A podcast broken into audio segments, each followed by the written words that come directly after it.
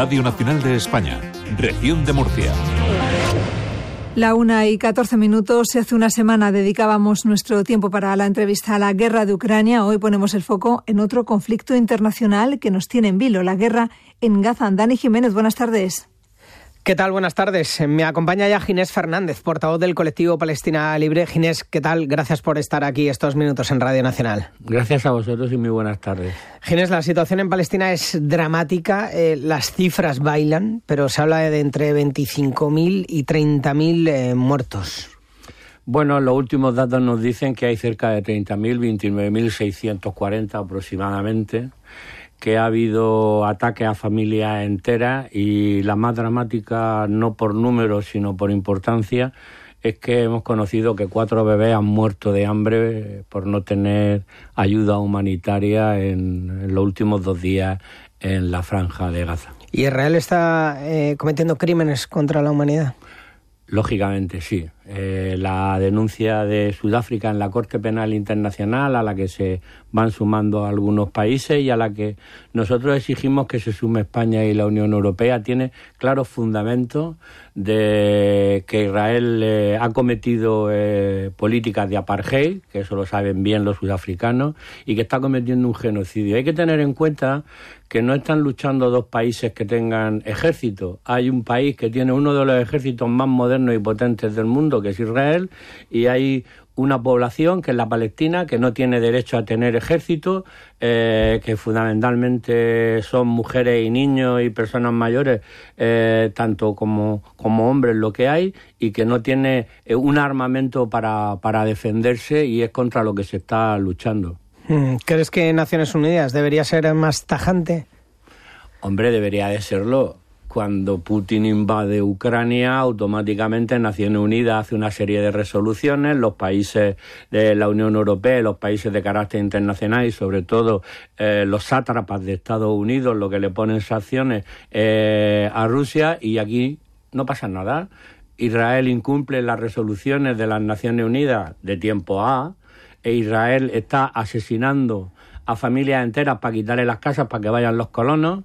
Israel está masacrando hospitales, escuelas, población, infraestructura vital, está dejando morir a la gente, no hay ningún tipo de sanción. Y Naciones Unidas pues eh, sigue con esta doble moral de en función de quién y en función de qué poder actuar de una manera más rápida u otra, ¿no? Es decir, eh, permíteme la expresión que puede parecer eh, muy así al aire, pero ¿por qué no le damos armas a los palestinos para que se defiendan de un ejército tan potente como de Israel? Si queremos tener la misma vara de medir, ¿qué pasa? ¿Que son morenitos? Vosotros estáis llevando a cabo manifestaciones en las últimas semanas, la última este pasado domingo, en diferentes ciudades de, España. Son cada vez más numerosas. ¿Qué reivindicáis en esas manifestaciones? Eh, lo primero que hay que exigir en este conflicto es que haya un, alto el fuego permanente, ¿no? Que puedan haber las conversaciones y que se liberen eh, todos los presos, todos, no solo los israelíes. Israel tiene cerca, los últimos datos eran de cerca de 10.000 personas presas palestinas, los últimos cogidos en el conflicto, porque durante más de 70 años de ocupación y de secuestro de palestinos, las cárceles israelíes están llenas de palestinos, todos los, los presos, que se ponga fin a la compraventa de armas, eso se lo pedimos al gobierno español y a la Unión Europea, eh, y tecnología militar eh, Israel. Además hay una cosa que la gente debe de saber, que las armas que le compramos a Israel están, están probadas en Palestina, están probadas con los muertos palestinos. El tercero, que se apoye la demanda de Sudáfrica. Lógicamente hay un, acto de genocidio. Hay en, en Rafah un millón cuatrocientos mil palestinos y el asesino de Netanyahu, y digo asesino con toda la causa, eh, está planteando que aunque haya acuerdo de paz va a arrasar eh, Rafah. Es decir, eso no tiene, no tiene otra palabra. Eh, recuperar lógicamente, eso que dice la comunidad internacional, que se le llena la boca la jurisdicción universal y, lógicamente, planteamos que se rompan relaciones diplomáticas con Israel, como ya han hecho algunos países. Hoy he conocido que eh, las universidades noruegas han roto relación con Israel por la presión. eh, que diputados franceses han planteado que Israel no vaya a los Juegos Olímpicos. Nosotros también reivindicamos que Israel, que además no es Europa, no vaya a Eurovisión. Ginés, vamos por partes, que, tocamos muchos palos. Cumbre de Qatar, acuerdo de paz, ¿eres optimista o no? Están reunidos desde las últimas horas. Eh, yo por las noticias que tengo no soy optimista porque se dan pasos hacia adelante fruto de la presión de determinados países, pero en último momento Israel rompe. Yo deseo la paz, quiero la paz, quiero que no muera ni un palestino más ni un israelí más, pero soy eh, pesimista en función de que el gobierno que tiene hoy eh, Israel es nefasto no solo para el pueblo de Israel y para el pueblo palestino, fundamentalmente para el pueblo palestino, sino para la zona porque lo de lo que no hablamos es de que un conflicto que se está extendiendo a Yemen, que se está extendiendo a otros países de la zona y que como decía un amigo mío, hay cosas que se saben cómo empiezan, pero no cómo terminan. Yo quiero ser optimista, pero también pienso como tú que es complicado. El Gabinete de Guerra de Israel ya ha recibido el plan del ejército para expandir en el extremo meridional fronterizo con Egipto, donde viven casi un millón y medio de personas de gazatíes, eh, la mayoría desplazados. Sí, le, le, fueron diciendo, oye, bajarse al sur, que vamos a atacar, porque aquí están los terroristas, etcétera, etcétera, etcétera. Y cuando ya los tenían a todos hacinados en la trampa del ratón ahora vamos a por vosotros. Eso es genocidio. Eso es a sabiendas. Si un país que ocupa una zona, un país que tiene eh, la colonización de una zona, un país que somete a una población, según el derecho internacional, que del que tanto se habla en la ONU, tiene que garantizarle todo, tiene que garantizarle la sanidad, primero la vida, la subsistencia, e Israel no está garantizando nada a un pueblo que tiene sometido, ocupado durante más de 70 años, casi 80. ¿Qué lectura haces de que el primer ministro palestino, eh, Mohamed Sayeh, haya dimitido?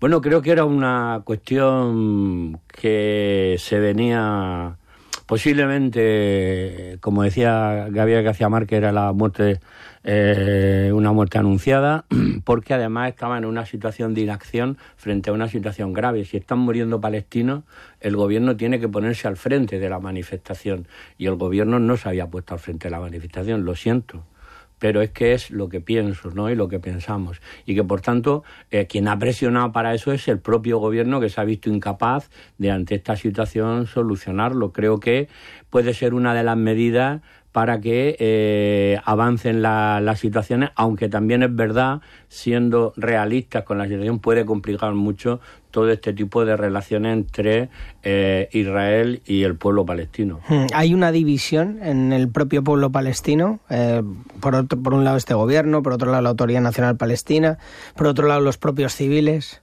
La división está entre... Falta unidad en el pueblo palestino. Entre Hamas y la Autoridad Nacional Palestina, que era lo que, que es la división eh, que, se, eh, que es histórica. No es tan histórica, es de un par de décadas y que a partir de ahí hay una situación muy, muy, muy complicada. Y eso ha hecho muy difícil el, afrontar, eh, digamos, la, la, la resistencia y la ofensiva contra la ocupación israelí. Me hablabas de la liberación de los más o menos 10.000 presos que tiene Israel, palestinos. Eh, desconozco eh, eh, la cuestión de cada uno, pero entiendo que bueno están acusados de terrorismo o de posesión de armas. y por el contrario, en Palestina hay ahora mismo, no sé los civiles que quedan, pero son civiles inocentes que secuestrado jamás y que mantienen en eh, encerrados. Eh, entiendo que la mm. liberación también vosotros entendéis, ¿no? La liberación de los rehenes, por supuesto. Nosotros entendemos la liberación de todos los rehenes, pero te voy a poner un dato. Eh, el gobierno de Israel ve terroristas hasta en las piedras que hay en el territorio palestino.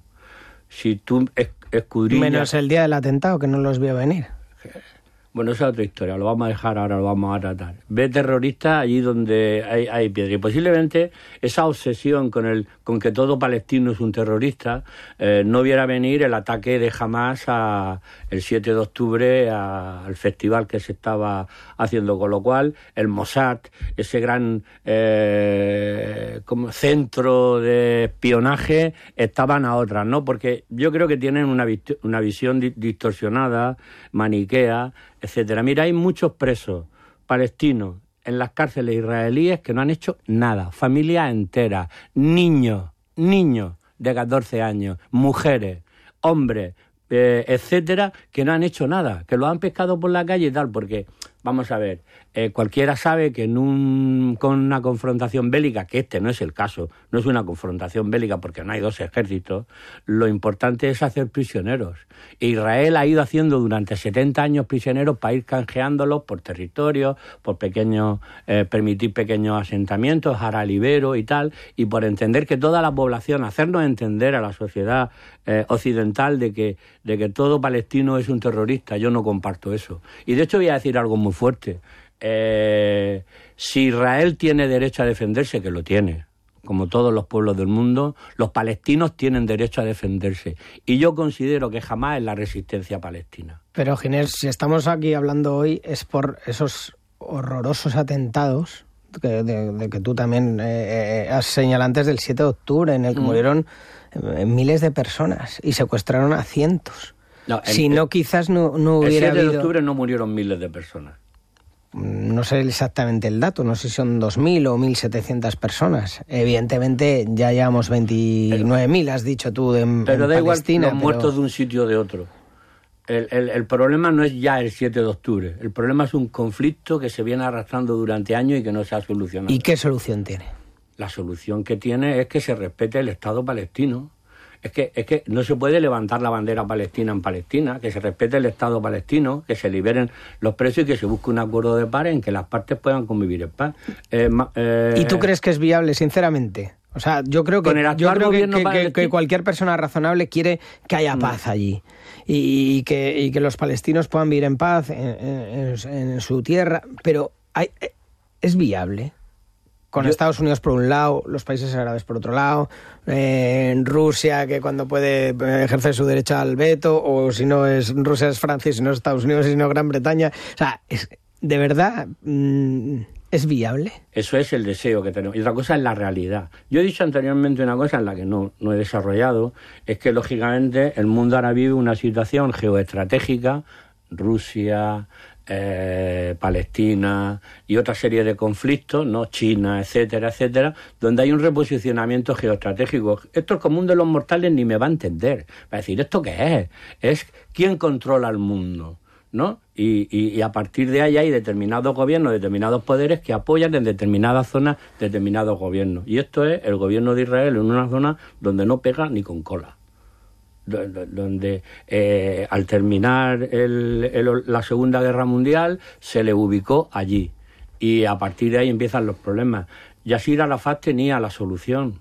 Esto es Palestina y aquí podemos convivir judíos, musulmanes, ortodoxos, árabes, etcétera, etcétera, en un país donde eh, eh, se respeten los derechos de todos. Pero eso era Yasir Arafat que no tenía ningún fundamentalismo religioso de ningún tipo y pedía, y posiblemente habrá rabinos que también piensen lo mismo porque quieren vivir en paz, porque en principio todas las religiones, en principio digo yo, eh, no profeso, eh, soy agnóstico, todas las religiones cuando tú les prevén la paz y luego la interpretación de las religiones como el sionismo, puede ser otra serie de derivaciones tanto en el Corán como en el cristianismo, lo que mm, dicen es que hay que eliminar al hereje, eh, eh, al contrario, ¿no? Entonces, permíteme que por esas dos cuestiones yo sea, o sea, mi deseo fundamental es la paz, que convivan en paz en función de la realidad política de la zona, el gobierno que tiene Israel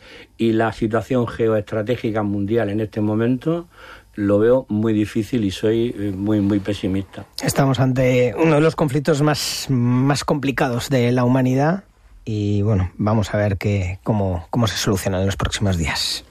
Oh,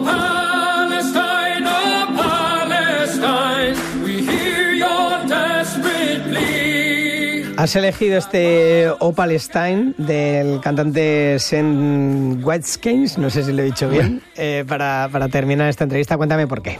Vamos a haber elegido esta canción primero porque es de alguien de fuera de Palestina, pero es un irlandés eh, que además el pueblo irlandés conoce muy bien lo que es el apartheid y una situación um, parecida a la que están viviendo los palestinos. De hecho, si veis las noticias, no por canales oficiales, eh, veréis que el, pueblo irlandés está muy, muy, muy comprometido con la causa palestina. Por tanto, he visto que esta canción tenía un contenido social muy importante para que la gente entienda lo que está sucediendo.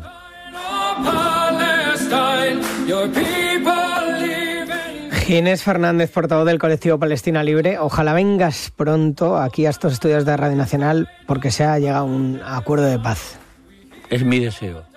Te, te digo que hay noches que sueño con eso, con que haya un acuerdo de paz en Palestina y dejen de morir niños, dejen de morir mujeres, dejen de morir personas en cualquiera de los, de los dos sitios. Gracias, Ginés. A vosotros. emancipation from the